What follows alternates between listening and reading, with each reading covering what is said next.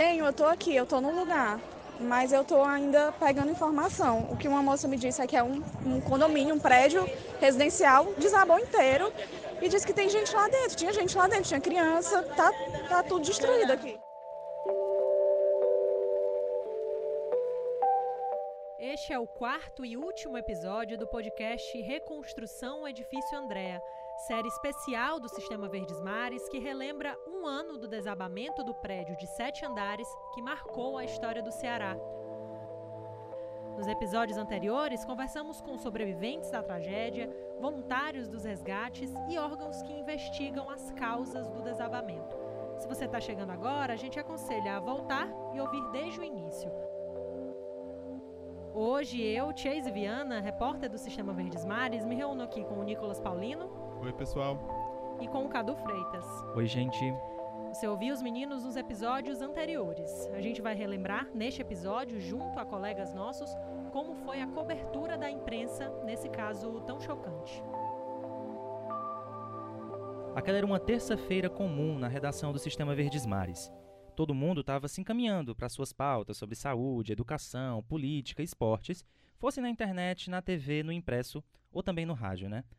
Eu estava em casa, na verdade eu estava na academia ainda, estava meio que terminando os exercícios quando eu recebo uma mensagem dizendo que um prédio de sete andares tinha acabado de desabar. Isso perto do jornal, né? É tipo 450 metros daqui. Então eu fiquei, nossa, como assim? Um prédio naquela região? Isso porque no, pouco antes já, tava, já tinha acontecido o caso do prédio da Maraponga, né? E felizmente não aconteceu nenhuma morte e tal. Mas quando eu fui me dar conta, tinha várias mensagens chegando nos grupos e dizendo: Cadu, vai pra redação agora. E tu, Nicolas? Onde é que tu tava? Como é que foi? Eu tava já na redação, mas naquela época, naquele mês, eu tava tirando as férias de um colega na editoria de segurança, né? Então eu tava na minha mesa lendo processos judiciais para fazer as matérias, quando eu olhei para a janela do lado e tinha muita gente lá observando alguma coisa lá fora. Só que naquele primeiro momento a gente não sabia o que era. As pessoas estavam dizendo que tinham visto poeira e tinham chegado as primeiras informações de que o prédio tinha caído lá.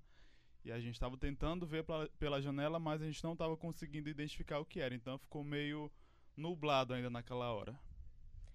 Já eu estava em casa fazendo as malas para viajar para uma pauta em São Paulo. E aí meu pai estava ouvindo rádio, estava ouvindo a Verdinha, quando ele ouviu a notícia e falou pra gente lá em casa. Um prédio de sete andares desabou pertinho lá do Canal 10, que é como ele chama aqui o Sistema Verdes Mares, né? E eu imediatamente olhei no grupo da redação, né, no WhatsApp, e me deparei com as primeiras informações, né? Cheguei até a falar com a minha chefe, perguntando se eu deveria realmente viajar, né, diante de tudo isso, porque a gente, no, no exato momento ali, tem a noção de que uma cobertura dessa requer é, é, mão de obra, né, requer equipes para dar conta. Mas eu acabei indo mesmo, e essa chefe que eu estou falando é da Karine Zaranza, que é editora do Núcleo Vida Local, e ela estava na reunião de pauta com os outros editores e lembra aqui para gente do impacto que foi para todo mundo receber aquela notícia.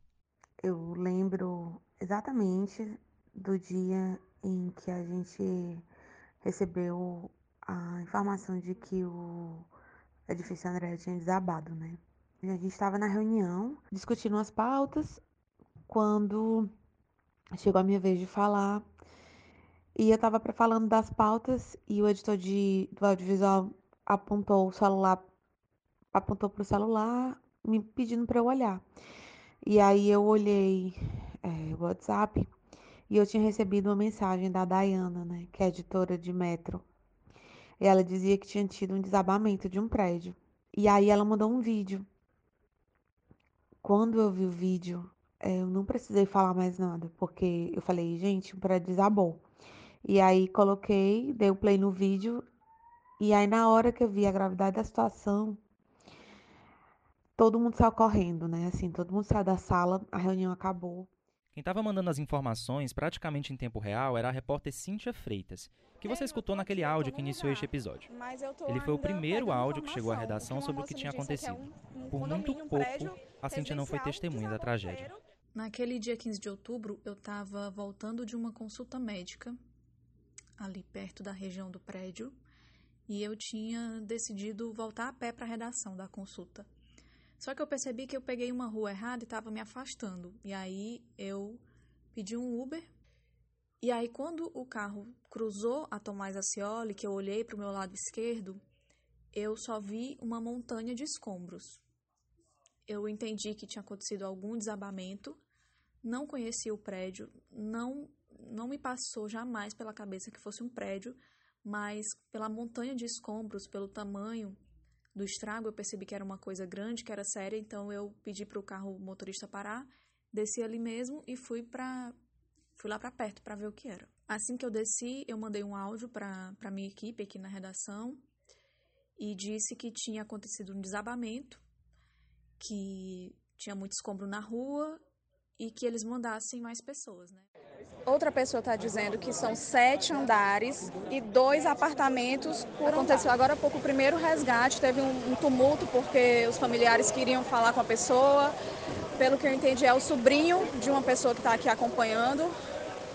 E aí ainda estão aqui na ambulância. A do SAMU veio aqui pedir para que os familiares que consigam entrar em contato com os parentes que estão lá sob os escombros, que peçam para essas vítimas fazerem barulho lá embaixo, que elas não gritem nem falem, mas que elas façam barulho nos escombros para poder serem é, identificadas, localizadas. Aquela hora seguinte foi de uma grande correria aqui no sistema. Os repórteres de TV começaram a ser direcionados para lá, para o local da tragédia, porque já estava perto do início dos telejornais do meio-dia, né? E, e para garantir as imagens, os fotógrafos também começaram a ser deslocados de onde eles estavam, é, como o nosso fotojornalista Natinho Rodrigues lembra. Ele lembra bem de como foi aquele dia. No momento do acidente, eu estava cobrindo uma sessão na Assembleia e de repente muito nervosismo, pessoas, os deputados, as pessoas envolvidas lá na sessão muito nervosas e vendo os vídeos, recebendo a notícia.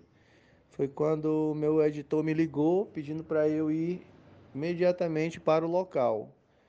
Chegando lá no local, já fiquei nervoso quando vi muita gente na rua chorando, muita gente triste, andando para um lado, para o outro, muito muito bombeiro, e cheguei na rua do acidente, não acreditei no que eu vi, né? Aquele prédio todo no chão, assim, todo quebrado. Eu consegui registrar a hora em que os sobreviventes eram retirados. Eu, eu, eu fiquei muito emocionado vendo aquela cena ali, o, o rapaz todo sujo de terra, todo numa maca, saindo, sendo sendo retirado por uma fila de bombeiros e de voluntários. Aquilo ali me marcou muito. E pouco depois do meio-dia, o repórter Alisson Ferreira ele fez a primeira entrada ao vivo lá, direto do local, ainda com informações desencontradas, porque as forças de segurança estavam muito ocupadas naquele momento, tentando entender ainda aquele cenário todo. E as primeiras horas são essenciais para retirar as pessoas ainda com vida lá dos escombros. E eu fui narrando o que eu estava vendo desespero das pessoas, o vai e vem das ambulâncias. É, eu vi filhos que estavam correndo desesperados, assim, lá do começo da rua até a parte dos escombros, estava, estavam sendo segurados pelos agentes de segurança, pelos homens do corpo de bombeiros, e pedi, impedindo que eles tivessem acesso até o que restou do edifício Andréia. Eu lembro muito da cena de um rapaz que tinha mais ou menos a minha idade, é, de 25 a 30 anos, que ele foi segurado com bastante força por pelo menos dois homens do corpo de bombeiros. Ele gritava que a mãe dele estava lá. Até hoje eu não sei quem era aquele rapaz, quem era o parente dele, é, mas eu me senti um pouco nele, assim, um pouco representado. O que eu faria se um parente meu estivesse lá? Com certeza eu sairia correndo e queria retirar aquelas pedras, aqueles escombros o mais rápido possível para encontrar uma parte de mim, encontrar uma parte da minha família. O jornalismo está chamando. A Maria Júlia Coutinho tem informações importantes para gente. Oi, Maju. Oi, Fátima. Bom dia para você e para todos. A gente continua acompanhando o desabamento de um prédio residencial em Fortaleza. Foi no bairro Dionísio Torres, uma área de classe média da cidade. A gente vai falar ao vivo agora com o repórter Alisson Ferreira, que tem mais informações. Alisson, bom dia. Conta pra gente. Por volta das 10h30 que ocorreu esse desabamento? Oi, gente, exatamente. Por volta das 10h30 da manhã, aqui no bairro Dionísio Torres, nós estamos ao vivo e a movimentação aqui é bastante intensa. Aqui, mais próximo ao prédio que desabou, a gente consegue observar que a área está isolada pela Polícia Militar, tem homens do Corpo de Bombeiros, também da Defesa Civil. Quem também estava no local era o editor do Caderno Metro, do Diário do Nordeste, o Márcio Dornelles. Ele mora perto do jornal e correu para o Andréa quando acordou de manhã, mesmo começando oficialmente o expediente só uma da tarde. Né? Lá ele pegou algumas informações e deu suporte aos fotógrafos. Peguei o cartão de memória do, do, do, do drone e já saí correndo para a redação para dar tempo chegar, descarregar o cartão e abastecer as televisões, né, os conteúdos de web também, digital, é, com aquelas primeiras informações e primeiras imagens do local do acidente. Né? Eu lembro de, de sair correndo, né? E chegar na redação, contar mais ou menos, porque ninguém ainda tinha batido no local do acidente e voltado para a redação. Eu fui primeiro, daí eu já cheguei, já falei, digo, ah, tá assim, tá assado e tal, blá, blá, blá. pelo menos essa impressão, né? Começava ali uma das maiores coberturas jornalísticas recentes do Ceará. Nas 103 horas seguintes seriam publicadas centenas de matérias nos portais online, dezenas de páginas no jornal impresso e ocupadas horas de programação tanto na TV quanto nos radiojornais. Não só aqui, mas também nacionais. Foi cobertura no Jornal Hoje, Jornal Nacional e capa do G1 por muito tempo, assim, no fim de semana todo. Ela foi uma cobertura em que a gente tinha 24 horas pessoas no local da tragédia. Então, é, a gente tinha sempre pessoas rendendo umas às outras, né? É, a gente organizou a equipe para isso. E eu via que a equipe estava muito é, disponível. É, todo mundo estava dando o máximo de si para conseguir é, conseguir essas informações, conseguir passar de uma forma é, é, cuidadosa, né? É, tudo isso. Como alguns profissionais disseram, né, a imprensa foi barrada em várias ocasiões durante as buscas, durante o, o trabalho né, dos profissionais. Para alguns, isso pode parecer truculência, uma coisa rude, mas o motivo para isso é muito claro. Né? E quem explica para a gente é a professora Ana Karine Mello, ela é coordenadora do curso de Psicologia da Universidade de Fortaleza. A Karine apareceu no nosso episódio 2, é, porque ela foi voluntária nas operações de buscas e resgates. E ela diz de forma bem resumida que em situações desse tipo é preciso isolar principalmente os familiares para evitar danos mais profundos. Há efeitos né, emocionais, é, principalmente dos familiares, muito uh, profundos. Né? Então as pessoas elas estavam temerosas com seus familiares, não sabiam, né, se o que tinha acontecido com eles, se iriam sair, né, sobreviventes dali, se tinham falecidos, né, assim.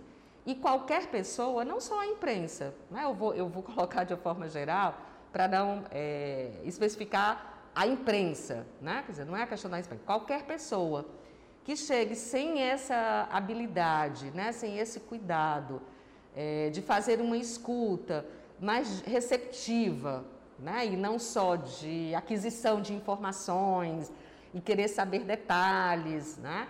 É, a gente precisa cuidar, né? porque a pessoa ela está ali num momento de extrema fragilidade emocional, né? sem saber, como eu disse antes, o que aconteceu com o seu familiar. Né? E às vezes uma informação, uma pergunta inadequada, né?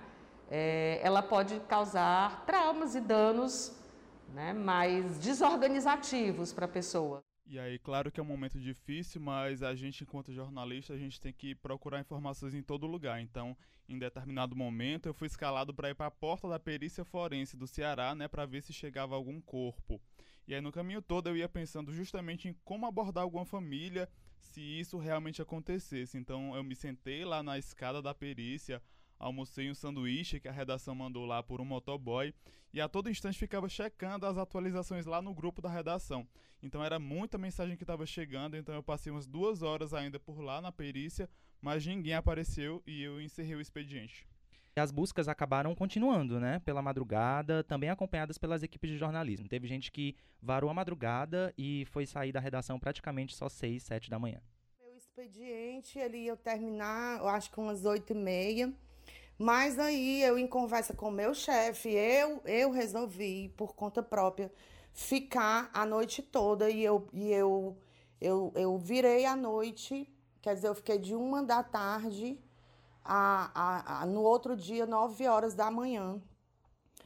E no período que eu tive lá à noite, pela madrugada, os trabalhos não, não pararam um minuto sequer. Os bombeiros, assim, eles, eles acreditavam piamente que, a, que eles iam conseguir tirar a psicóloga, que se eu não me engano o nome dela era Michele. Era o que a gente o que a gente estava esperando. Eu esperava muito poder fotografar esse momento de, da, da retirada de uma pessoa depois de muitas horas que o prédio havia desabado. A Michele, de quem a Camila Lima, fotógrafa do Sistema Verdes Mares, que você acabou de escutar aí, é, na verdade, a Nayara Silveira. A Nayara foi uma das vítimas encontradas mortas sob os escombros do edifício Andréa, assim como o pai dela, o Antônio Gildásio. E a gente foi para lá, era noite, e eu lembro muito, assim, foi muito marcante para mim o sentimento de estar tá lá. Porque eu via aquelas pessoas lá fora, tinham pessoas que eram familiares, eram pessoas que conheciam, né? Tinham muitos voluntários, tinha pessoas que não conheciam ninguém, que estava lá rezando, que estava lá tentando ajudar de alguma forma. E, e eu senti, assim, muito forte, muito concreto esse sentimento de esperança. A gente ouvia os bombeiros pedindo silêncio e aí você simplesmente parava de ouvir qualquer coisa, assim. Era um silêncio absoluto. Era a esperança concreta, aquela multidão de gente calada, esperando, rezando para que eles pudessem ouvir, para que aquilo ali pudesse é, ser um sinal de que existia vida, né? Infelizmente, a gente não conseguiu noticiar o resgate com vida. E a gente voltou, a gente esperou até acho que meia-noite e a gente não conseguiu é, dar essa notícia. No dia seguinte, eu acho que, se eu não me engano, foi no dia seguinte, eles resgataram o corpo da Nayara, mas ela não tinha vida mais. Assim como todo profissional envolvido na tragédia, os jornalistas também não estavam imunes a todo aquele sofrimento. Ele deixa marcas que não podem ser descritas numa página de jornal. Por um lado, é importante ter, ter feito parte disso, mas por outro, é, é muito duro e é muito difícil. Porque a gente lidou com, com dores absurdas que, por mais que a gente tenha estado ali junto, a gente não sabe o tamanho dessa dor das pessoas que perderam seus familiares ou das pessoas que passaram por esse susto mesmo, as que sobreviveram. Então, é, é difícil equilibrar esse lado profissional e o lado humano, o lado que precisava pegar todas as informações que tivesse ali ao meu alcance esclarecer tudo o que tinha acontecido, e o lado que estava absolutamente chocado e assustado com o que tinha acontecido.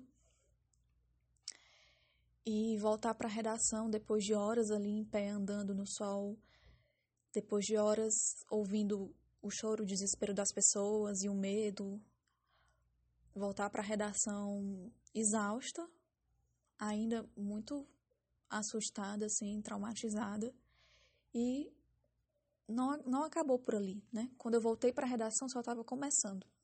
Logo depois dessa cobertura, quando eu cheguei em casa, é, desabei. Continuo, liguei a TV, continuei assistindo eh, as informações, os colegas que continuavam trabalhando e foi quando veio um choro muito puxado, um choro que eu nunca tive na minha vida, que era inexplicável assim. Eu não estava chorando só de tristeza, era um choro de cansaço, era um choro por não acreditar no que estava acontecendo. E foi o dia que eu tive mais, vamos dizer, visibilidade na minha vida profissional. Mas é aquele, aquele caso, né? O jornalista quer participar de uma grande cobertura, mas quando participa ele sente, porque ele também é humano. Passei a noite mal, assim, pensando na, na, nas vidas ali, no acidente, né? E o restante da semana todo indo, mas sem acesso ao local e era mais subindo em apartamentos para registro de cima. consegui trabalhar um dia levando alimentos para os, as pessoas que trabalhavam lá na, no resgate, os bombeiros e os voluntários. Os dias que se seguiram também foram, foram dias de buscas, né, de, de ainda resgate de corpos. Acabou é, e ficou cada vez mais comum as, os resgates com lonas pretas, né, para ninguém ver os, os restos mortais das vítimas. É, e a gente foi finalizando a cobertura, né, acompanhando os últimos trabalhos, os últimos dias das retiradas da retirada dos corpos. O último corpo a ser retirado, salvo engano, foi o da síndica, que estava bem embaixo do prédio quando ele desabou. E nos restou tentar ser precisos na cobertura. É, apesar de muita dor, né, a gente se colocar no lugar daqueles familiares, a gente esteve próximo de, de, de muitos familiares, a gente conversou com muita gente, com amigos, com vizinhos. Muitas vezes a gente estava lidando com a dor do outro e essa dor também, de uma certa forma, impactava a gente. Não existe jornalismo tão distante, né? A gente sente e essas dores também vão nos afetar de alguma forma. É... Então eu vi repórter chorando, em algumas vezes eu mesma chorei, né? Então, isso era uma preocupação grande. Esse dilema entre profissional e pessoal é muito presente também no legado que o Edifício Andréa deixou para a gente. Ficou aprendizado, claro, numa cobertura tão grande, importante e sensível como essa, mas ele vem junto de umas cicatrizes que ainda não fecharam totalmente. A minha sensação é de que eu tive uma das maiores experiências como profissional de jornalismo. Eu trabalho aqui no sistema desde 2017. Esse esse caso, sem dúvida foi, sem dúvidas foi o mais marcante. Foi o maior, o mais importante.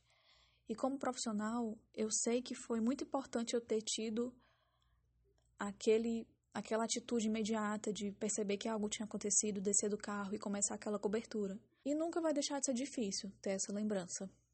É muito é, é muito grande você presenciar uma tragédia. É um trauma grande, é um impacto grande, é um choque grande, porque, enfim, é uma tragédia. São vidas ali, são pessoas, e você estava ali, você viu acontecer. E você só podia fazer o seu trabalho. Eu, sinceramente, eu nunca pensei que eu fosse vivenciar aquilo ali. Se eu que estava fora, em cima de um prédio, fotografando, imagina só as pessoas que realmente estiveram ali embaixo do, dos, dos escombros e que hoje estão aqui entre nós ainda, né? Como cidade, a gente não pode e não deve jamais esquecer o que foi o desabamento do edifício Andréia, as dores em que a gente sentiu de uma forma tão coletiva e os aprendizados e as lições que a gente também tirou de tudo isso, né? Tanto como um profissional da imprensa, quanto como um cidadão mesmo aqui da cidade de Fortaleza. Este foi o podcast Reconstrução Edifício Andréia, uma série especial do Sistema Verdes Mares sobre um ano do desabamento do prédio de sete andares que marcou a história do Ceará a produção e o roteiro deste episódio foram nossos, Chase Viana e Nicolas Paulino. A locução contou também com Cadu Freitas. A edição é da Chase. Para mais conteúdo, ouça outros podcasts do SVM disponíveis em todos os tocadores de áudio. Até a próxima!